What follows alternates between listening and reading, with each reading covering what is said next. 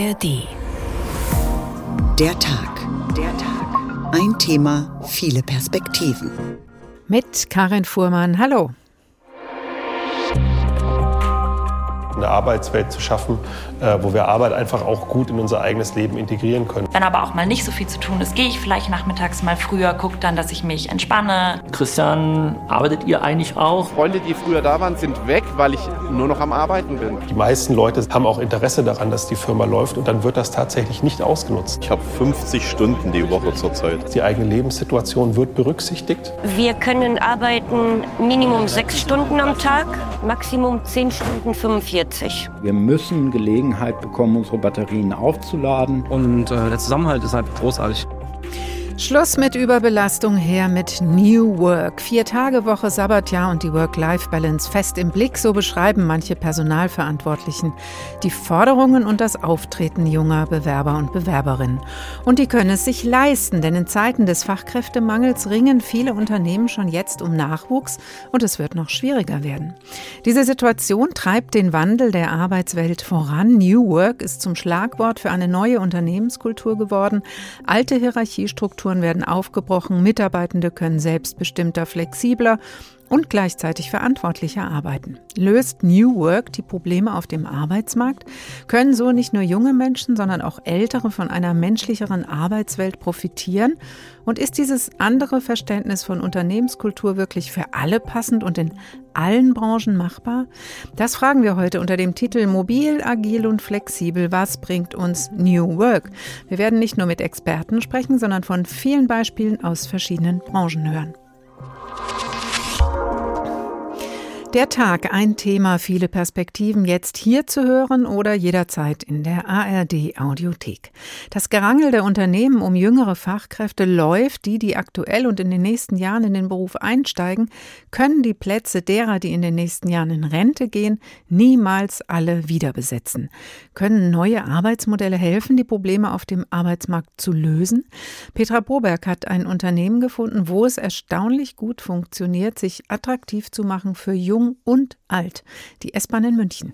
Die ältere Generation ist härter, sagen wir es mal so. Wir sind verweichlicht. Daniel ist Fahrkartenkontrolleur bei der S-Bahn München. Seit zwei Jahren arbeitet der 25-Jährige in einem sogenannten SOTIS-Team. Das steht für selbstorganisiertes Team im Service. Selbstorganisiert arbeiten heißt bei den Kontrolleuren der S-Bahn München, viele Dinge selbst zu entscheiden. Zum Beispiel, wann und wie lange sie arbeiten wollen. Ich finde es halt richtig cool, dann macht die Arbeit sogar mehr Spaß. Guten Morgen, die Fahrkarte bitte. Danke Ihnen. Auch Lisa ist Teil des Teams. Heute mal länger arbeiten, dafür morgen kürzer. Bei den Sotis ist das kein Problem, erklärt die 57-Jährige, sofern die gesetzlichen Vorschriften eingehalten werden. Wir können arbeiten Minimum sechs Stunden am Tag, Maximum 10 Stunden 45. Das ist das selbstorganisierte Team. Das dürfen die Hierarchischen zum Beispiel nicht. Bei den Hierarchisten entscheidet weiterhin der Chef. Er macht den Dienstplan mit fünf Früh- oder Spätschichten pro Woche, ein klassischer Acht-Stunden-Tag in wechselnden Teams. Daniel und seine drei Sotis-Kollegen dagegen sind ein festes Team, zwei aus der Gen Z, zwei Babyboomer. Die S-Bahn München geht mit ihren selbstorganisierten Teams neue Wege. Mittlerweile arbeiten von insgesamt 87 Beschäftigten im Service 67 selbstorganisiert. Doch der Weg dorthin ist schwer. Auch für Führungskräfte wie Beate Schneider. Früher war sie Chefin des Teams, heute ist sie deren Prozessbegleiterin. Manchmal muss ich auch mit mir kämpfen, dass ich nicht zucke und sage, Schluss jetzt. Sondern dass ich auch mal zum Beispiel Krisen, wenn die jetzt einen Konflikt äh, da haben oder sowas, dass ich mich rausnehme und sage, okay, auch ich halte das jetzt aus. Und diese Verbundenheit und diese Lockerheit, die wir haben, das ist einfach Lebensqualität auch in der Arbeit. Innerhalb des Serviceteams der S-Bahn München ist das Modell der Sotis erfolgreich, erzählt Leiter Christian Bartke. Der Teamgeist sei enorm und lasse alle Beteiligten effizienter, zufriedener und flexibler arbeiten. Nach außen allerdings müsse er sich immer wieder rechtfertigen. Die größte Herausforderung ist, mein Umfeld davon zu überzeugen, dass hier keiner macht, was er will. Weil es von draußen ein bisschen chaotisch ausschaut, was wir hier eigentlich tun, weil hier doch irgendwie Mitarbeiter auf einmal mit in den Meetingräumen sitzen. Das war früher nicht der Fall. Da saßen die Chefs drinne und dann kommen schon so einige Anfragen, so Christian, arbeitet ihr eigentlich auch? Und das ist schon so ganz viel Fleißarbeit, immer wieder zu erzählen, dass es einfach schon auch ein System hat. Macht die S-Bahn München also alles richtig? Daniel und sein Team wollen nie mehr anders arbeiten. Jeder ist sein eigener Chef bei uns und, ja, und wir agieren als Team. Also ich persönlich fühle mich wertvoll und wichtig in dem Konzern, in dem ich arbeite. Sagt die Mitarbeiterin bei der S-Bahn München im Bericht von Petra Boberg, die Co-Autorin einer Reportage in der ARD zum Thema New Work unter dem Titel Arbeiten wie ich will, ab sofort in der ARD Mediathek abrufbar. Die Arbeitswelt ist im Wandel seit der Corona-Pandemie noch mal mehr. Zum Beispiel ist ja das Arbeiten im Homeoffice wohl überhaupt nicht mehr wegzudenken. Auch die Vier-Tage-Woche finden immer mehr Menschen attraktiv. Aber New Work ist mehr als der Tischkicker im Büro und flexible Arbeitsmöglichkeiten. Sprechen wir darüber mit dem New Work-Experten, Professor Carsten Schermuli, Wirtschaftspsychologe an der SRH Berlin University of Applied Science. Hallo, Herr Schermuli. Hallo, Frau Fuhrmann, ich grüße Sie aus Berlin. Seit vielen Jahren beschäftigen Sie sich ja mit New Work. Das ist so ein Begriff, der sehr viel verwendet wird für, glaube ich, sehr viel Unterschiedliches. Ist ja auch eben nochmal deutlich geworden. New Work meint eben mehr als mal zu Hause arbeiten oder mal einen freien Freitag. Wie definieren Sie das? Ja, also definitiv ist es nicht gleichzusetzen mit Homeoffice. Also ich stamme aus Limburg an der Lahn und meine Vorfahren, die haben Homeoffice äh, betrieben vor 500 Jahren. Die sind runtergegangen in die Werkstatt und mittags zur Bodensuppe hoch. Also das ist jetzt nicht eine besonders neue Erfindung, dass man auch mal von zu Hause arbeitet. Der Begriff New Work ist ein ganz alter Begriff sogar, schon 70er, 80er Jahren von einem Professor in die Literatur eingeführt worden, Fritjof Bergmann. Und der hat sich darüber Gedanken gemacht, wie man denn zwischen Kapitalismus und Kommunismus vielleicht noch einen weiteren Weg finden könnte. Und hat sich vor allem aufs Thema Arbeit spezialisiert und hat äh, postuliert, wir müssen Arbeit zu etwas machen, was Menschen stärkt. Also etwas, was mehr ist als so eine milde Krankheit, die irgendwie montags kommt und freitags wieder geht. Und wir Psychologinnen und Psychologen interpretieren das halt aus einer psychologischen Perspektive, äh, Arbeit, die stärkt. Also das ist bei uns Empowerment, also Maßnahmen, die das Erleben von Sinn das Erleben von Selbstbestimmung, das Erleben von Kompetenz und das Erleben von Einfluss, das heißt Machtstärken. Das ist für uns New Work. Mhm. Und Sie bringen da Begriffe mit ins Spiel in der Definition von Dezentralisierung, Digitalisierung, Demokratisierung. Das alles soll dann das psychologische Empowerment stärken, wie Sie gerade gesagt haben. Was muss man denn bei so einem Switch beachten? Na, erstmal ist es wichtig, dass man alle vier Dimensionen im Blick hat. Wir führen jedes Jahr das New Work Barometer durch und können da relativ gut sehen, Unternehmen, die beispielsweise nur auf die Selbstbestimmung Wert legen und sagen, hey, hier Mitarbeiter, jetzt könnt ihr mal selbst entscheiden, die kommen nicht so weit mit New Work. Also es gehört auch dazu, dass Menschen auch Macht bekommen, also dass man nicht machtlos in die Selbstbestimmung gesendet wird. Beispielsweise, dass man auch Budgetverantwortung bekommt und was wirklich Wichtiges auch mitentscheiden kann. Wichtig ist auch das Sinn Sinn erleben und das Kompetenz erleben.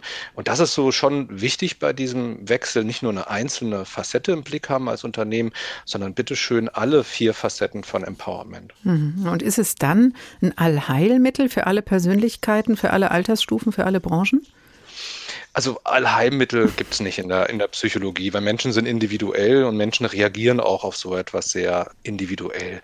Alterseffekte finde ich ganz spannend. Das ist also nichts, was irgendwie für jüngere Generationen erdacht wurde oder in dem Bereich besonders gut wirkt, sondern das sehen wir auch bei älteren Kolleginnen und Kollegen. Wir haben im Bundesinstitut für Bevölkerungsforschung in Wiesbaden eine Studie gemacht, wo wir uns ältere MitarbeiterInnen angeschaut haben und mit denen Interviews geführt haben. Das waren Menschen älter als 55 und Hunderte davon. Und da konnten wir zeigen, dass Menschen, die dieses Erleben von Empowerment verspüren, dass die erst später in Rente gehen. Und was aber spannend war, war, was mit den Leuten passiert, wenn sie dann tatsächlich in Rente gegangen sind. Und das war tatsächlich so, dass diese Menschen, die halt dieses Empowerment erlebt hatten, sich dann auch wieder ja, Tätigkeiten suchen im Verein oder gegebenenfalls auch wieder für den alten Arbeitgeber nochmal anfangen, um dieses Empowerment wieder zu erleben, weil das offensichtlich relativ grundlegende menschliche Bedürfnisse sind, die am Arbeitsplatz wichtig sind und die dann fehlen, wenn ich in Rente gegangen bin. Jetzt sprechen wir da ja so ganz allgemein, eher so auf der Modellebene. Wenn man das jetzt mal runterbricht auf die Persönlichkeiten, auf die Menschen, Herr Schermoli, gibt es da vielleicht auch Fallen? Also Chefs, die sich schon immer vor Entscheidungen drücken, können dann auf einmal noch mehr auf die Schultern des Teams abladen oder Mitarbeitende, die sich schon immer für alles verantwortlich fühlen, kommen dann erst recht in Burnout-Gefahr? Mhm. Also Im diesjährigen New Work Barometer haben wir gefragt, welche, ähm, welche Fähigkeiten braucht man denn eigentlich für solche Kontexte? Und da fand ich ganz spannend, dass die Fähigkeit, die am stärksten benannt wurde bei den 600 äh, teilnehmenden Unternehmen, das war das Thema Eigenverantwortung. Und das ist schon in dem Begriff Eigenverantwortung steckt ja der Begriff auch Antwort drin. Und ich glaube, das ist schon eine wichtige Voraussetzung, dass auf der einen Seite Menschen Eigenverantwortung auch dann haben wollen und damit umgehen können. Auf der anderen Seite, auf der Führungsseite, muss natürlich da auch der Kontrollgriff ein Stück weit losgelassen werden. Und das löst auch bei vielen Führungskräften durchaus Ängste aus. Ne? Also wir sind viel darauf sozialisiert worden in den Schulen, an den Hochschulen, aber vor allem auch im Beruf, wenn man alles im Griff hat, ja, da wird man belohnt. Und jetzt soll ich auf einmal den Griff loslassen, andere ermächtigen, da was abgeben und das macht vielen Leuten Angst. Kann das auch auf der Seite der Mitarbeitenden einfach mal sein, dass es eben nicht passt? Auf jeden Fall. Und ich glaube auch, dass wir MitarbeiterInnen für New Work vorbereiten sollten. Also wir wissen beispielsweise, wenn Menschen selbst organisiert arbeiten, dann geht auch die Konfliktrate hoch, wenn man mehr miteinander verhandeln muss, im Team irgendwie Bedürfnisse auch regeln muss, wer macht diese Aufgabe, wer macht jene Aufgabe, wenn das nicht einfach schon von vornherein von einem Chef festgelegt wird. Also würde ich schon auch vorschlagen, die Menschen dann auch in diesen Fähigkeiten, beispielsweise in Konfliktmanagementfähigkeiten auszubilden, sie zu unterstützen und auch einen Ansprechpartner dann auch zu haben im Umfeld, an den ich mich wenden kann, wenn es vielleicht auch nicht so gut mhm. läuft. New Work Dystopia, Scheitern im Wandel und wie es besser geht, heißt Ihr neues Buch zum Thema, Herr Schermoli. Sie beraten ja auch Organisationen bei der Einführung von New Work. Haben Sie da in einem Beratungsprozess auch schon mal die Gefahr des Scheiterns gesehen und auch sagen müssen, nee, hier sind jetzt die Grenzen von New Work in eurer Organisation, bei eurem Unternehmen? Also gibt so zwei Klassen vielleicht, die ich erwähnen kann. Einmal sind es Unternehmen, wo ich ganz klar sagen muss, mit denen möchte ich nicht zusammenarbeiten, weil die New Work ein Stück weit missbrauchen, die jetzt beispielsweise 30 Prozent äh, Mietfläche sparen wollen und das auf einmal New Work nennen. Und dann ist New Work so ein Schleifchen, so ein Geschenkpapier, was man um den Transformationsprozess wickelt. Dafür muss man das aber nicht New Work nennen. Ne? Dafür stehe ich äh, nicht zur Verfügung, das Schleifchen sozusagen dran mhm. zu hängen. Und dann gibt es Unternehmen, wo man wirklich sagen muss, okay, vielleicht müsstet ihr erstmal an anderen Voraussetzungen von New Work oder von Empowerment arbeiten, beispielsweise an der Organisationskultur. Ist die denn so ausgerichtet, dass da überhaupt sich New Work und die Methoden in dem Bereich entfalten könnten. Manchmal braucht es auch erstmal Initiativen im Bereich Vertrauen, um dann tatsächlich äh, Eigenverantwortung, Empowerment auch lebendig werden zu mhm. lassen. Und dann macht es halt Sinn, vielleicht erstmal an diesen Themen zu arbeiten, als direkt mit irgendwelchen New Work-Themen um die Ecke zu kommen. Jetzt haben wir eine Zeit, in der der Fachkräftemangel drückt. Wir haben eine Zeit, in der viele über sehr hohe Belastung klagen und wir haben eine Zeit mit neuen Ansprüchen an die Arbeitswelt, die New Work vielleicht auch befriedigen will. Kommen wir zu unserer Tagfrage, die wir heute durch die Sendung ziehen. New Work und viel zu tun. Wie kann das gut zusammenpassen? Ihr Fazit? Also mein Fazit ist, dass man mit New Work, wenn man es aus der Empowerment-Perspektive betrachtet, relativ viel auf zwei Seiten erreichen kann. Auf der einen Seite bei den ArbeitgeberInnen, es führt einfach zu mehr Leistungsfähigkeit, es führt zu mehr Innovationskraft im Unternehmen, also dass die MitarbeiterInnen vor allem auch innovativer arbeiten und proaktiver arbeiten, wenn sie psychologisch empowered sind. Wir sehen aber auch auf der anderen Seite, und deswegen gibt es häufig auch keine Probleme mit den Betriebs- und Personalräten, dass es auch auf der Seite der MitarbeiterInnen positive Konsequenzen hat. Also beispielsweise die Arbeitszufriedenheit profitiert, der Stress geht runter, weil die Leute mehr Selbstbestimmung dann auch haben, mehr Einfluss haben, mehr Kompetenz erleben und Sinn erleben. Ähm, und wir haben sogar in einer Studie nachweisen können, dass die Depressionsneigung langfristig niedriger wird. Und so ist da eigentlich für beide Seiten was drin, aber es sind individuelle Wege. Also den einen Weg, den das eine Unternehmen gegangen ist, kann nicht unbedingt das andere Unternehmen eins zu eins kopieren. So kann New Work gelingen. Vielen Dank, Professor Carsten Schermoli, New Work-Experte und Wirtschaftspsychologe an der SRH Berlin University of Applied Science. Mobil, agil und flexibel, was bringt uns New Work? Sie hören der Tag. Anders als früher nehmen es manche heute genauer mit der Work-Life-Balance. Jetzt ist Feierabend, ich kann jetzt nicht mehr dieses elende Geseier haben. Ich werde jede Forderung sofort im Keim erschlagen. Die können morgen alle gern die alte Leier klagen.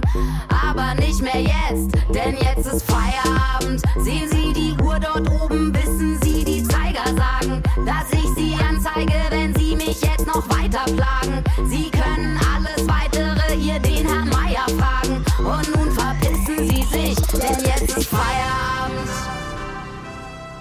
Nein, bitte da bleiben. Großstadtgeflüster macht Feierabend. Aber wir sind noch da. Sie hören der Tag. Bestimmte Arbeitsbedingungen machen einen Arbeitsplatz attraktiv. Viele schätzen flexiblere Arbeitszeiten, flexiblere Strukturen in Unternehmen. Das wird vor allem den jüngeren Beschäftigten nachgesagt. Aber auch Ältere können für ihre Work-Life-Balance davon profitieren. Von New Work wird dabei gesprochen, wenn die verkrusteten Strukturen der Old Work aufgebrochen werden. Leitplanken sollen reichen. Besonders um die jüngeren Beschäftigten wird mittlerweile auf dem Arbeitsmarkt regelrecht gebuhlt, weswegen die Unternehmen sich nicht nur neue Arbeitsmodelle einfallen lassen, sondern sich auch gezielt auf den Social-Media-Plattformen tummeln, auf denen die Jüngeren unterwegs sind. Konkret die Gen Z, die Generation Z, die Berufseinsteiger, die nach 95 geboren sind. Zumindest die Unternehmen tun das, die es sich leisten können. So wie die Adam Hall Group aus Neuansbach, ein globaler Hersteller und Vertriebler für Eventtechnik. Da lässt sich das Unternehmen vom Garden of Youth beraten. Nur zwei in dieser Agentur sind älter als 30 Jahre und sie planen TikTok-Kampagnen und helfen Unternehmen dort präsent zu sein.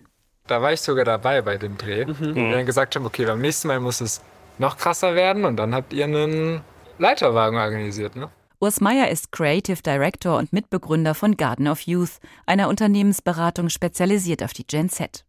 Urs ist 21, lebt und arbeitet in Hamburg. Heute allerdings hat er einen Kundentermin in Neuansbach. Für Adam Hall hat er einen firmeneigenen TikTok-Kanal entwickelt.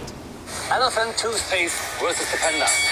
Der 21-Jährige und sein Team beraten das Unternehmen seit einem Jahr. Adam Hall produziert und verleiht Eventtechnik, Licht- und Soundequipment für Veranstaltungen und Konzerte. Will mit lustigen Clips auf TikTok bei der Gen Z punkten. Als Arbeitgeber dort unterwegs sein, wo die Jungen sich tummeln, sei unerlässlich, um sie zu erreichen, sagt Urs Meier. Also ich glaube, die große Herausforderung ist halt einfach, weil man die Generation nicht so generalisieren kann, dass man ein Arbeitsumfeld schafft, wo alle miteinander gut klarkommen. Adam Hall hat dafür bereits eine fünfstellige Summe investiert. Urs Meier ist zufrieden mit den Clips, die immer eigenständiger von den Auszubildenden produziert werden sollen. Er und sein Team haben geliefert. Die Strategie scheint bei den Jungen anzukommen. Noch hat das Unternehmen keine Nachwuchssorgen. Im letzten Jahr kamen auf 100 Stellen 3000 Bewerbende. Allerdings zu wenige Fachkräfte im technischen Bereich, sagt Geschäftsführer Alexander Pietschmann. Natürlich merken wir auch, dass Fachkräfte gerade im technischen und MINT-Bereich für uns äh, doch immer schwerer zu bekommen sind. Also weil wir auch ein Hersteller von Eventtechnik sind, brauchen wir äh, natürlich einmal Ingenieure, die auch die Technik entwickeln und andererseits aber natürlich auch die Leute, die äh, IT-Infrastruktur, also hier den ganzen Laden am Laufen halten. Und gerade die jüngeren Leute suchen sich auch das Unternehmen mit aus und nicht nur wir suchen den Bewerber aus. Geschäftsführer Pietschmann weiß, er muss den Beschäftigten, vor allem den Jungen, einiges bieten, nicht nur auf TikTok. Er und seine Personalchefin Anja Ballmann arbeiten ständig an neuen Ideen. Ganz bewusst investiert das Unternehmen in ein gutes Miteinander von Jung und Alt, schafft Räume für Austausch. Gerade erst wurde aus der Kantine ein Restaurant mit großen Fenstern und Holztischen und gemütlichen Stühlen. Wir wollten hiermit eine Räumlichkeit schaffen, wo die Menschen aus allen oder die Mitarbeitenden aus allen Bereichen, aus allen Abteilungen gerne zusammenkommen. Es ist eben keine Kantine, sondern es ist unser Restaurant. Das ist ein Ort der Begegnung, wo dann eben auch mal zum einen eben mittags gegessen wird, zum anderen aber mal einen Kaffee getrunken, diskutiert. Meetings finden hier statt. Einfach weil es ein schöner Ort ist, um zusammenzukommen. Und das symbolisiert so ein bisschen, wie wollen wir miteinander zusammenarbeiten. Ein Wohlfühlort für alle, der die Arbeit erleichtern und den Feierabend versüßen soll. Bei den Jungen kommt es an. Das ist schon eine Wertschätzung für einen selber und für den Bereich, was man halt an Arbeit geleistet hat, dass es gesehen wurde. Der Team Spirit hier ist ziemlich gut. Wir haben auch privates Verhältnis mit den Kollegen teilweise und äh, der Zusammenhalt ist halt großartig.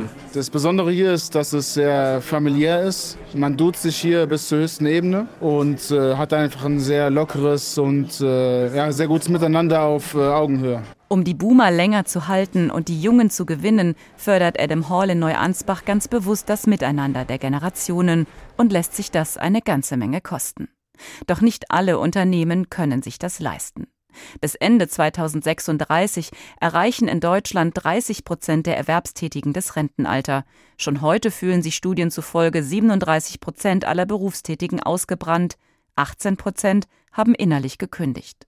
Um diese Lücke zu füllen, werden Wohlfühlräume, Family Culture und TikTok-Videos nicht reichen. Petra Boberg mit einem Beispiel, was sich Unternehmen heute alles einfallen lassen, um die Jungen der sogenannten Gen Z als Arbeits- oder Fachkräfte anzusprechen. Bleiben wir bei den Unternehmen. Professor Michael Hüter, Wirtschaftsforscher und Direktor des Instituts der deutschen Wirtschaft. Guten Tag. Hallo Frau Fuhrmann, schönen guten Abend. Was machen denn die Unternehmen, die sich das jetzt nicht leisten können, eine Agentur zu beauftragen für TikTok-Videos? Gucken die in die Röhre, ziehen den Kürzeren beim Ringen um den Nachwuchs? Nein, es geht ja nicht um Schnickschnack, sondern es geht ja um interessante Arbeit erstmal. Und New Work kann ja nur funktionieren, wenn der Job den jungen Menschen oder überhaupt den Kolleginnen und Kollegen, die man gewinnen möchte, eine attraktive Aufgabe vermittelt. Also das, der Begriff ist heute, glaube ich, noch nicht gefallen, die ganze Zeit zugehört, nämlich Purpose und Sinn und äh, Vermittlung einer Aufgabe, die Wirksamkeit in sich trägt, die einen guten Sinn hat. Und das, glaube ich, steht erstmal am Anfang. Und da haben viele auch Industrieunternehmen natürlich spannende Themen. Mitarbeiten an der Energiewende, mitarbeiten an der Transformation.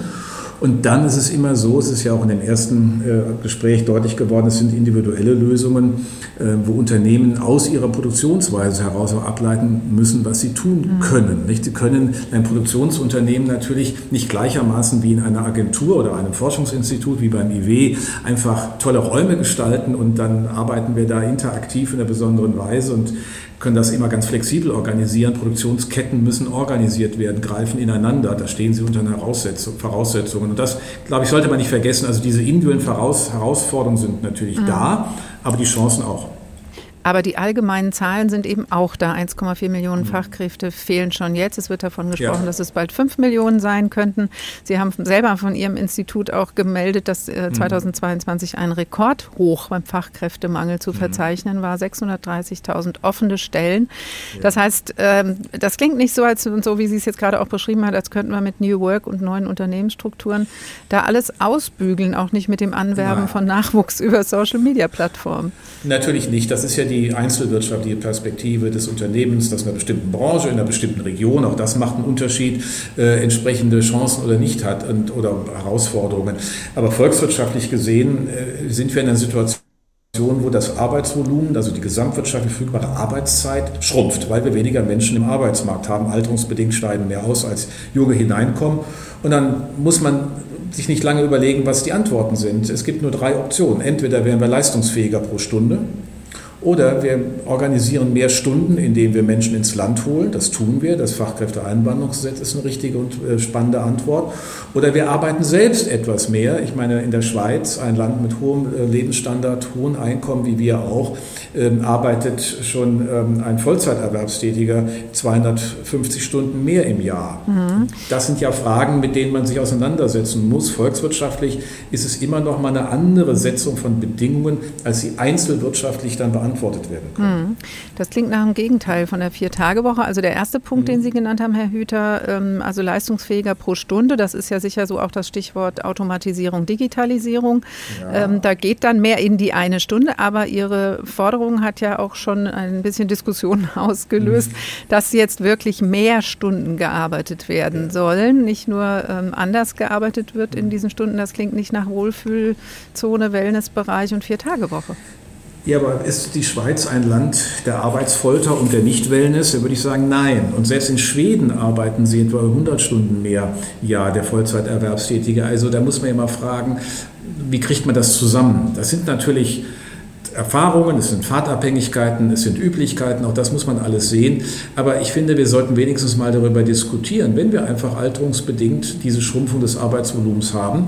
Zuwanderung ein wichtiger, aber nur begrenzt wirksamer äh, Weg ist, denn die Leute müssen integriert werden, sie müssen im Arbeitsmarkt dann auch Chancen gewinnen. Das sind manchmal Sprachvoraussetzungen, kulturelle Voraussetzungen. Wir haben große Hemmnisse im Wohnungsmarkt. Ne? Wir laden Leute nach Deutschland ein, aber gar keine Wohnungen für die. Also das muss alles ja mitgedacht werden. Und die Produktivität Flexibilität, da wissen wir aus ersten Studien über KI-Anwendung, also künstliche Intelligenz, generative KI, dass man da auch in, in äh, aus, also intellektuell herausfordernden Berufen, Wirtschaftsprüfungen, ähnlichen, in der Berichtswesen viel einsparen kann. Es gibt mhm. auch in Unternehmen schon viele Anwendungen, da spart man dann eine höhere Leistungsfähigkeit. Am Ende werden wir fragen müssen, ob Arbeitszeiterhöhung mit Arbeitszeit-Souveränität in eine Balance gebracht wird. Meine Wahrnehmung ist, viele, die dann darauf gefragt werden, sagen, naja, wenn ich aber flexibler sein kann in meiner Arbeitszeitgestaltung, das kam ja auch in einigen Ihrer Beispiele sehr mhm. deutlich raus, dass es Menschen wichtig, wenn, die Arbeits-, wenn meine Souveränität über Arbeitszeit und Arbeitsort zunimmt, dann ist das für mich mit den zwei Stunden vielleicht gar nicht das Thema. Dann meinen Sie, dann darf es auch ein bisschen mehr sein. Aber ist Herr Hüter nicht auch ein gesamtgesellschaftliches Thema dahinter, auch ein politisches und auch ein bildungspolitisches? Mhm. Also, dass wir einfach auch dafür sorgen müssen, dass die, die nachkommen und die da sind, bestmöglich qualifiziert sind. Wir haben ja mit PISA gerade wieder gehört, ja. dass ja. es nicht gelingt, äh, Bildungsabschlüsse unabhängig von der Herkunft zu machen und dass sich für Mathe, gelinde gesagt, nicht mehr viele wirklich interessieren. Ja, gut, das ist aber ein ganz anderes Problem. Das ist das Thema unseres Bildungssystems, wo wir, was Sie zu Recht ansprechen. Hat was mit Fachkräften uns, zu tun. Naja, hat auch was mit Produktivitätschancen zu mhm. tun. Denn ein Land, das keine Leistung hat, kann auch seine Leistung kaum steigern. Also da hat man zwar Riesenpotenzial, aber der Weg ist ganz mühsam. Und das PISA-Ergebnis ist eine schiere Katastrophe. Es zeigt, dass wir nach, dem, nach der hohen Fluchtmigration 2015 auch einen Strömungsabriss haben. Bis dahin waren die PISA-Daten permanent besser. Wir sind danach permanent schlechter geworden geworden. Es ist nicht gelungen, äh, über andere Lehrer-Schüler-Verhältnisse, also allein mengenmäßig, die Integration von Geflüchteten in unser Bildungssystem ansprechend zu organisieren, obwohl die Anstrengungen hoch sind, viele etwas getan haben. Aber es fängt in der Grundschule an. 25 äh, Schüler pro Klasse sind nicht tragfähig. Also hier sind Investitionen notwendig. Das kann man machen und wir wissen eigentlich auch, was wir tun mhm. müssen, äh, um dieses, diese Integrationsleistung des Bildungssystems zu erhöhen. Also Bildungsoffensive ist nötig. Ja. nötig schauen wir nochmal auf die andere Seite des, der Kette oder des Arbeitslebens, mhm. wenn Sie davon sprechen, mehr Stunden arbeiten. Ähm, viele Leute fühlen sich ausgebrannt, gerade Richtung Ende des Arbeitslebens. Da werden wir später noch von hören. Gibt es eine mhm. neue DGB-Studie? Wenn man denen sagt, arbeite doch einfach noch ein bisschen, also noch ein paar Stunden mehr, dann sind sie einfach noch früher in Rente, weil sie vielleicht schlichtweg nicht mehr können. Kann nicht auch dabei, so ist ja auch ein bisschen die Hoffnung, New Work helfen, vielleicht eher nach hinten raus auch die Arbeit flexibler mhm. und und erträglicher zu machen? Natürlich. Also wir haben in einem längeren Leben, das wir im Durchschnitt erreichen, äh, auch Chancen natürlich Arbeitszeit in anderen Phasen zu organisieren, Familienzeiten anders zu bewerten als Nicht-Familienzeiten. Und da sind viele Flexibilitäten möglich. Und das leben ja Unternehmen auch. Also wenn ich allein hier mal beim Institut der deutschen Wirtschaft, wir haben in der Summe über 400 Beschäftigte, also nicht ganz klein, Ganz, ganz viele Lebenssituationen kommen da jeden Tag zum Tragen.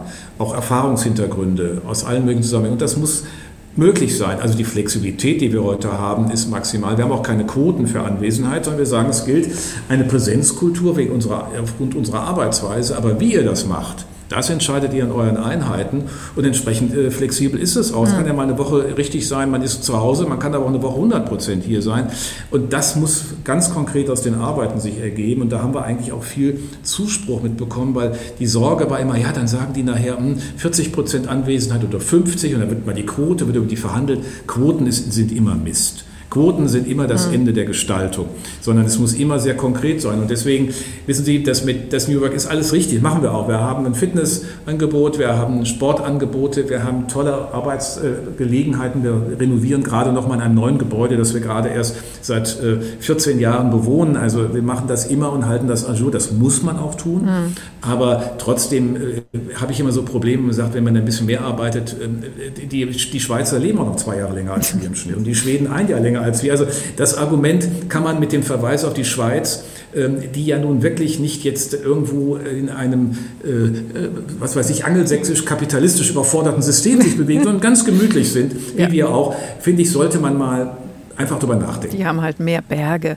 Jetzt haben Sie die Antwort okay. schon beantwortet. Ähm, New Work und viel zu tun. So kann das zusammenpassen. Flexibilität der Arbeitszeit kann helfen, heißt nicht unbedingt vier Tage Woche, heißt vielleicht sogar mehr arbeiten, sagt Professor Michael Hüter, Wirtschaftsforscher und Direktor des Instituts der deutschen Wirtschaft. Ganz herzlichen Dank. Mobil, agil und flexibel. Was bringt uns New Work? Der Tag ein Thema, viele Perspektiven. New Work heißt flexibler arbeiten.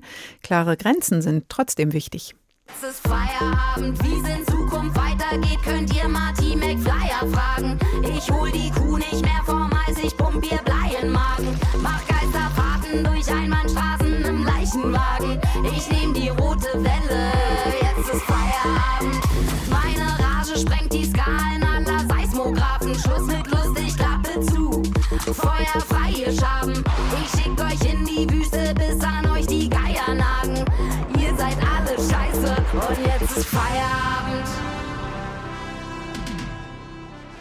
Großstadtgeflüster hat weiterhin nur den Feierabend im Kopf. Nicht nur, aber auch der Feierabend darf flexibel und selbstgewählt sein, wenn Unternehmen New Work ausgerufen haben. Bei manchen sogar der Urlaub und der Lohn. So jedenfalls erlaubt es ein Berliner Unternehmen, das sich mit Flexibilität gut auskennt. Beim Berliner Kondomhersteller Einhorn ist alles anders. Es gibt keine Chefs, gleichen Lohn für weniger Arbeit und Urlaub nach eigenem Ermessen. Das Unternehmen lebt New Work. Doch was ist das eigentlich?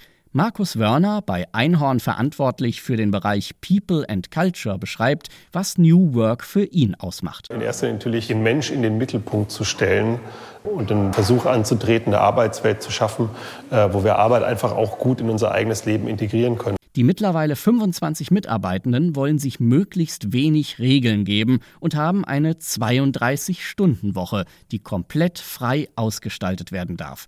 Das bringt viele Vorteile, erzählt Designerin Juliane Lang. Für mich ist eigentlich der größte Vorteil und was ich am meisten nutze, dass ich einfach arbeite, wenn es gerade sinnvoll ist. Ne? Weil davor beispielsweise war ich in einer Agentur, da sitzt man halt seine 10, 11 Stunden teilweise ab, selbst wenn gar nicht mehr so viel zu tun ist.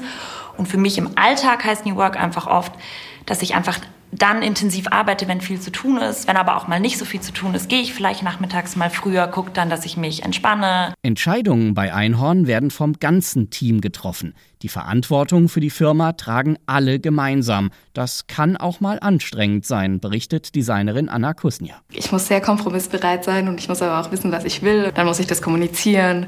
Dann müssen wir uns aufeinander einstellen. Es ist manchmal krass nervig. Neues Arbeiten wird immer wichtiger. Davon ist auch Unternehmensberaterin Vanessa Jobst-Jürgens überzeugt. Sie hat dazu eine Studie durchgeführt und ein Buch geschrieben. Ihre These, neue Arbeitsmodelle sind in vielen Branchen möglich, auch jenseits der Büros. Jobst Jürgens hat zum Beispiel eine große Baufirma beraten. Auch dort können hierarchische Strukturen aufgebrochen werden, zugunsten von mehr Verantwortung und Wertschätzung der Einzelnen. Ich glaube, Organisationen haben wirklich teilweise auch Angst davor, dieses Thema New Work anzugehen, weil sie glauben, da kommt dann jemand und gibt dann irgendwie 17 Maßnahmen rein, die dann von heute auf morgen mit ganz viel Geld umgesetzt werden müssen. Aber tatsächlich ist ja New Work keine Schablone, die ich von Organisation zu Organisation trage, sondern New Work ist in dem Fall etwas, was man immer organisationsindividuell sozusagen herausarbeitet. Also man muss immer gucken, was ist sozusagen die Superkraft des Unternehmens. Und was wollen die Mitarbeitenden?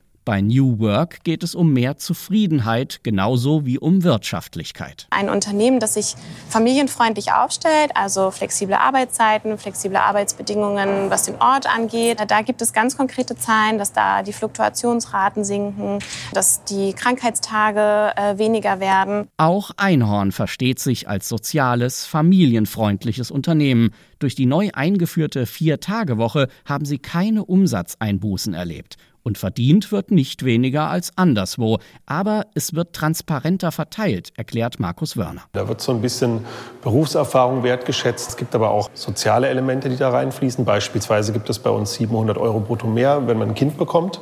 Es gäbe aber auch Geld für Elternpflege beispielsweise.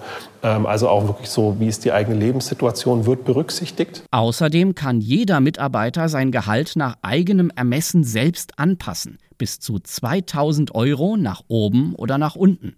Für emotionale oder schwierige Themen wie dem Gehalt wählen die Einhorn-Mitarbeiter beratende Gremien auf Zeit. Wir haben so einen ganz billigen Satz, den wir immer sagen, das ist, wenn man Erwachsene wie Erwachsene behandelt, verhalten sie sich wie Erwachsene. Und das ist auch wirklich so. Also es geht ja darum, ein Vertrauen zu schenken und dann auch dieses Vertrauen wiederzubekommen. Und die meisten Leute sind ja wirklich hier vernunftbegabt, ähm, haben auch Interesse daran, dass die Firma läuft. Und dann wird das tatsächlich nicht ausgenutzt. Nein. Sechs Millionen Umsatz im letzten Jahr. New Work funktioniert, allen Skeptikern zum Trotz. Man kann das gängige Wirtschaftssystem auf den Kopf stellen und trotzdem erfolgreich sein. Jedenfalls bei diesem Berliner Kondomhersteller, wie Thorsten Schweinhardt berichtet. Thomas Klübler, Klüber ist Gastronom in Frankfurt. Hallo, Herr Klüber. Guten Abend. Wenn Sie das so hören, wie sieht es denn aus mit New Work in der Gastronomie? Wie flexibel können Sie die Arbeitsgestaltung Ihren Mitarbeitenden selbst überlassen? Ja, grundsätzlich prallen hier natürlich zwei Konzepte aufeinander. Auf der einen Seite, wie jetzt äh, gerade beschrieben, orts- und oftmals auch zeitunabhängiges Arbeiten, prallt bei mir natürlich auf körperliche und geistige Präsenz. Das heißt, ich kann dem Gast jetzt nicht sagen, weil Frau Müller schwanger ist, bekommen Sie von mir keinen Kaffee. Also das heißt, wir, wir müssen schon ganz klar vor Ort sein. Und ähm, ja, für mich ist das eigentlich nur ein neues Label. Ich bin seit über 35 Jahren in der Gastronomie und das auch unter anderem, weil ich natürlich einen kooperativen Führungsstil präge und äh, mit meinen Kollegen so arbeite, mit niedrigen Hierarchien. Und mhm. ähm, das bedeutet halt auch Bindung an den Betrieb. Und äh, um Ihnen ein Beispiel zu sagen, wenn jetzt eine alleinerziehende Mutter kommt, die sagt, ich kann tatsächlich nur von 8 bis 16 Uhr arbeiten äh, und sie mir das vorher sagt, dann ist das möglich. Wenn, wenn Entschuldigung, ja, Sie wollen eine ja. Frage. Ja, weil es ja schon gut deutlich wird, 65.000 Arbeitskräfte fehlen in der Gastronomie in Deutschland. Sie halten die Leute trotzdem bei der Stange und ihre Läden am Laufen in Frankfurt. Das heißt, Sie machen das darüber, dass Sie eigentlich auch schon, es klingt ja eigentlich so ein bisschen nach New Work, dass Sie auf jeden Fall auf individuelle Bedürfnisse auch eingehen und gucken, wo kann ich, wo habe ich Stellschrauben, um den Leuten den Arbeitsplatz auch attraktiv zu halten. Ähm, würden Sie trotzdem, weil das ja auch ein Thema ist in unserer Sendung, von einem Generationenunterschied sprechen in Ihrer Branche? Was erleben Sie so als Unterschiede zwischen den jüngeren und den älteren Mitarbeitenden? Also Talente gibt es immer. Wir haben früher, um Ihnen mal eine Zahl zu nennen, in der Saison proaktive Bewerbungen gehabt, vielleicht 50 und davon waren 10 gut und zwei extrem gut. Das heißt, äh, talentierte, leidenschaftliche Gastronomen, die sich im Betrieb wohlgefühlt haben, mit den Gästen wohlgefühlt haben und ähm, durch Teamfähigkeit und Flexibilität überzeugt haben. Heute haben wir wesentlich weniger proaktive ähm, Bewerbungen und vor allem die Altersgruppe von 20 bis 25 fällt halt dadurch auf, dass da, ja, das sind so Primärtugenden, Resilienz, ähm, äh, Pünktlichkeit, Zuverlässigkeit, ähm, der Wille, auch was zu lernen und anzunehmen. Im Gegenteil, wir erleben immer wieder eine Hybris, dass da ja, ich sage es jetzt mal bildlich, die springen aus der Social-Media-Bubble raus, wo alles möglich ist, äh, vom Filter bis zu irgendwelchen Qualifikationen, die dann aber sich ganz schnell pulverisieren, wenn man mal einfach mal eine Woche jeden Tag pünktlich zur Arbeit erscheint und dass das schon teilweise schwierig ist. Hm, jetzt heißt es natürlich auch immer bei der Gastronomie, ja, sie haben halt auch schwierige Arbeitsbedingungen, ähm, komische Arbeitszeiten ähm, und sind außerdem nicht gut bezahlt. Lassen Sie das gelten? Also in meinem Fall, ich äh, gelte in Frankfurt als Nestbeschmutzer, weil ich schon immer sehr gut bezahle. Bei mir gibt es so Sachen wie geteilten Dienst zum Beispiel, nicht was viele machen, denen das egal ist, wenn der Mitarbeiter jetzt meinetwegen aus Maintal kommt und dann vier Stunden unbezahlt in der Innenstadt rumlungert. Äh, bei mir gibt es Vormittag und äh, Abenddienste. Bei mir gibt es ähm, Aufstiegsmöglichkeiten und so Sachen wie Tarif oder jetzt auch Mindestlohn. Wenn ich mich nur auf dieser Be äh, Ebene bewegen würde, hätte ich gar keine Mitarbeiter hm. mehr. Also das ja. heißt, Sie haben genug Mitarbeiter, aber nicht die Bewerber oder Bewerberin, die Sie sich wünschen.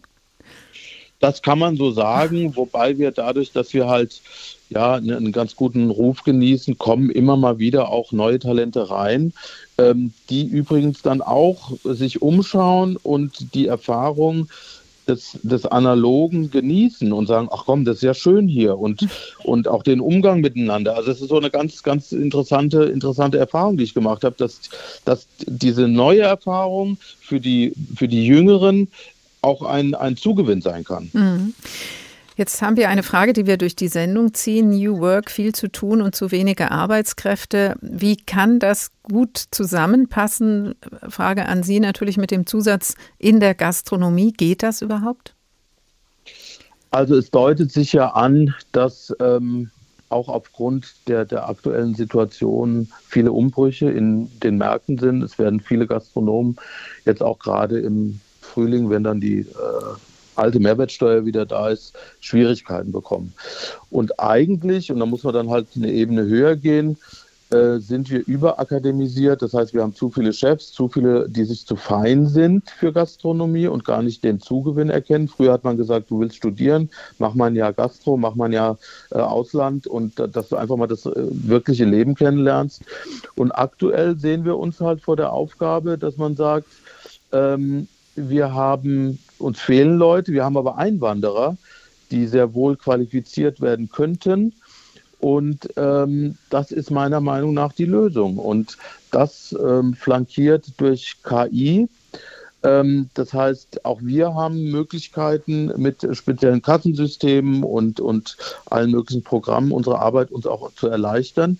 Das, das wird die Zukunft sein. Ja? Und wenn man dann negative Auswirkungen vielleicht auch mal benennen möchte, irgendwann wird man dann halt sagen, wo gehen wir denn heute hin? Und dann wird nicht irgendwas runtergerattert, sondern dann wird gefragt, wer hat denn eigentlich heute noch auf? Und, und zum Thema Personal, mhm. das sehen Sie auch, wenn Sie in der Innenstadt sind, gibt es viele Self-Service-Läden. Warum gibt es die? Weil die bei den 7% bleiben natürlich. Und man dort wirklich extrem wenig qualifiziertes Personal braucht. Das Problem der Gastronomie ist nicht nur eins des Personals, wird da deutlich. Thomas Klüber, Gastronom in Frankfurt, unter anderem Wirt des Ostens im Frankfurter Ostend. Ganz herzlichen Dank. Sie hören der Tag. Mobil, agil und flexibel. Was bringt uns New Work? Irgendwann heißt es auf jeden Fall auch bei New Work. Jetzt ist Feierabend, die letzte Kneipe ist verzweifelt ihre weiße Fahne. Doch auf dem Tresen trage ich jetzt den letzten Scheinzugabe.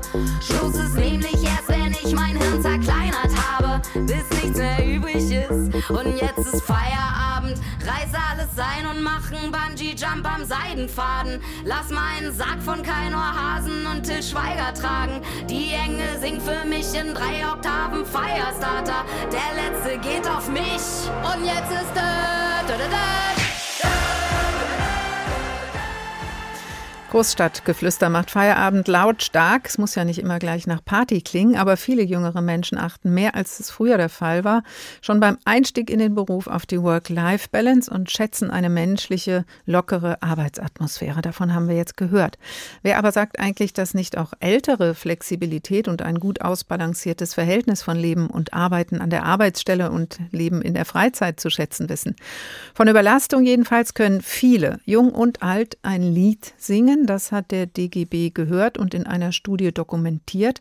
Lars Hofmann berichtet von der Studie und der aktuellen Belastung in bestimmten Branchen. Die Lokführergewerkschaft GDL fordert in der aktuellen Tarifrunde mit der Bahn mehr Geld. Besonders wichtig sei es aber, die Arbeitszeiten im Schichtdienst von 38 Stunden auf 35 Stunden pro Woche zu senken, um Schichtarbeiter wie Lokführer, Zugbegleiter oder Fahrdienstleiter zu entlasten. Ein Lokführer kommt gerade aus der Nachtschicht. Das ist schon anstrengend genug. Vor Müdigkeit kann er kaum die Augen offen halten. Hören Sie mal, guter Mann, ich habe 50 Stunden die Woche zurzeit. Ne? Und jede Stunde ist wichtig. Es muss sich was in der Bezahlung ändern und es muss sich was in der Familienfreundlichkeit ändern. Und das ist die letzten Jahre immer schlechter geworden. Ein Kollege springt ihm zur Seite. Wir sind am Ende unserer Kräfte. Ja, wir haben sechs Tage Wochen, wir haben nur noch ein garantiertes Wochenende im Monat frei. Freunde, die früher da waren, sind weg, weil ich nur noch am Arbeiten bin. Druck und Stress hätten in den letzten Jahren zugenommen. Das belaste enorm. Auch deshalb ist der Tarifstreit bei der Bahn derzeit so festgefahren. Die Gewerkschaft will Entlastung, die Bahn findet schon jetzt nicht genügend Beschäftigte. Aber in fast allen Wirtschaftsbereichen fühlen sich Arbeitnehmer und Arbeitnehmerinnen überlastet. Zu diesem Ergebnis kommt eine aktuelle Befragung des Deutschen Gewerkschaftsbundes. Rund zwei Drittel der Befragten gaben an, sie litten unter drei bis vier der Belastungsfaktoren Zeitdruck, Lärm, schwerer körperlicher Arbeit oder Konflikt mit Kunden und Kollegen. Sie schätzen ihren Gesundheitszustand als eher schlecht ein. 90 Prozent der extrem belasteten Beschäftigten befürchten, so nicht bis zur Rente arbeiten zu können. Rolf van Dick ist Sozialpsychologe an der Uni Frankfurt. Er sagt, dass die Arbeitsverdichtung in den letzten Jahren zugenommen habe. Wir müssen Gelegenheit bekommen, unsere Batterien aufzuladen, abends, am Wochenende, aber auch im Jahresurlaub. Und wenn das nicht mehr möglich ist, weil ich auch im Urlaub ständig angerufen werde oder weil ich auch am Wochenende meine Nachrichten checke, dann bleibt der Körper in einem Dauerbelastungszustand und das ist auf Dauer ungesund. Das ist angesichts des Fach- und Arbeitskräftemangels für viele Unternehmen ein Problem. Beim Frankfurter Flughafenbetreiber Fraport hat man das erkannt.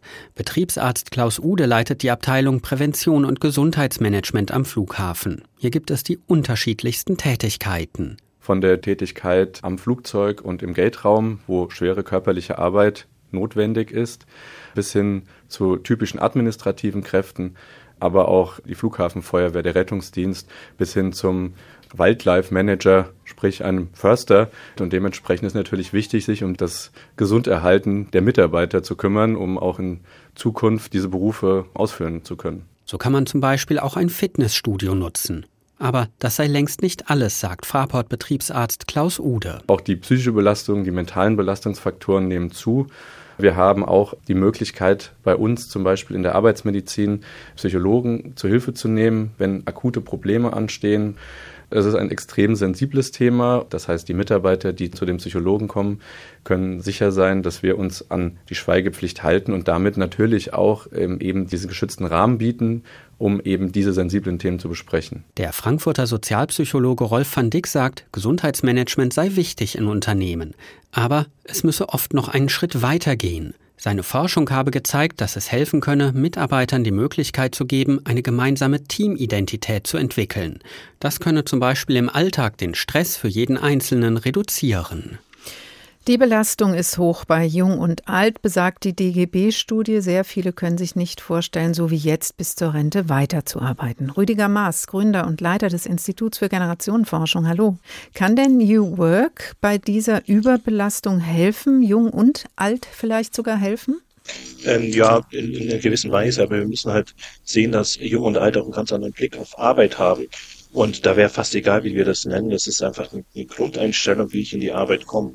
Und wenn ich schon mit Vorbelastungen komme, dann äh, ist fast egal, wie ich dann äh, das Kind äh, nenne, ähm, wie ich dann eben da dann äh, Arbeit sehe. Mhm. Was halten Sie denn von diesen Labeln, die da immer verteilt werden in dieser Debatte auch um New Work, dass die Boomer so sind, äh, eben diese Jahrgänge, die bald in Rente gehen und die Gen Z ist anders, die nach 1995 geboren sind. Was kann man mit diesen Labels anfangen?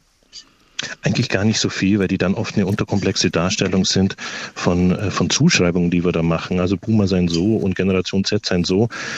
Und äh, wir, wir vergessen dann einfach zu sehen, wie die die Arbeit wahrgenommen haben. Und das ist eigentlich das Interessante. Also gar nicht so das Label als solches, sondern eher, wie ähm, Arbeit gesehen wird. Das stellen wir uns einfach vor. Jetzt bin ich ein junger Mensch, komme auf den Arbeitsmarkt und der Arbeitsmarkt steht mir zur Verfügung. Es gibt plötzlich völlig neue Konzepte. Ich kann da mitentscheiden, ich kann mir die Arbeit aussuchen.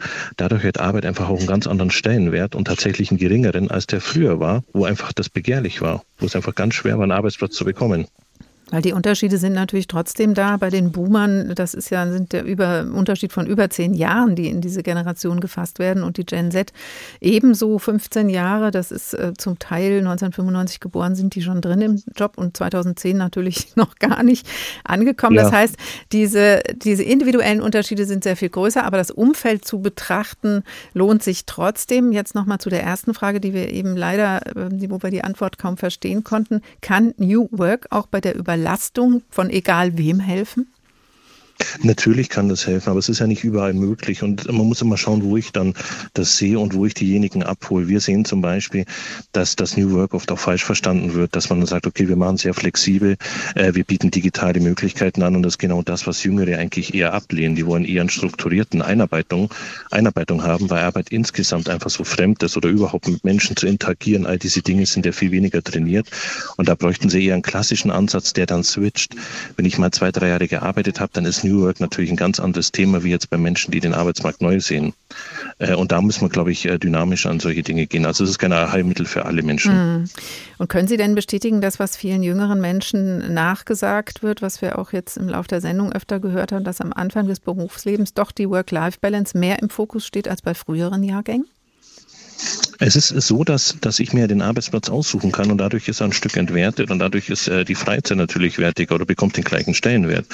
Heißt, ich gehe pünktlich in die Arbeit, also möchte ich auch pünktlich in die Freizeit gehen, während äh, die Generationen davor sich eher über die Arbeit identifiziert haben. Das heißt, in meinem Fall, ich war dann Psychologe, das war ich auch noch 17 Uhr und das war ich auch am Wochenende. Während die heutigen Jugendlichen oder jungen Nachwuchskräfte eher dann sagen, ab 17 Uhr bin ich wieder Max Mustermann. Das ist einfach ein anderer, ja, ja, das ist eben ein anderer Bezug. Also ich identifiziere mich nicht mehr über die Arbeit und dadurch greifen auch solche Konzepte wie New Work einfach anders. Das heißt, über New Work kann man Motivation steigern, indem die sich dann auch doch mehr wieder mit der Arbeit identifizieren, weil es mehr ihre eigene ist? Und wenn die schon äh, motiviert kommen, aber wenn die sagen, okay, Arbeit ist einfach nur ein Teil von etwas, weil ich, äh, das ist für mich nur eine andere Form von Freizeitbespaßung, dann nehme ich es das nice to have, aber ich werde da jetzt keine intrinsische Motivation da irgendwie äh, herbeizaubern können durch New Work. Mhm. Also das, was Herr Klüber eben gesagt hat, was er in der Gastronomie bei den jüngeren Leuten sieht, hilft da hilft auch nicht unbedingt, wenn man irgendwelche ähm, ja, Bespaßung oder flexiblere Arbeitsgestaltung installiert. Es geht halt immer um die Peripherie, dann gar nicht mehr um den Inhalt der Arbeit. Das heißt also, je mehr ich dann die Peripherie anbiete, desto eher komme ich auch wegen der Peripherie und die ist vergleichbar. Da kann ich plötzlich alle möglichen Firmen vergleichen und da geht es eben nicht mehr um die intrinsische Motivation oder um das originäre Arbeiten. Und das vergessen immer viele und das ist ein Fass ohne Boden. Ne?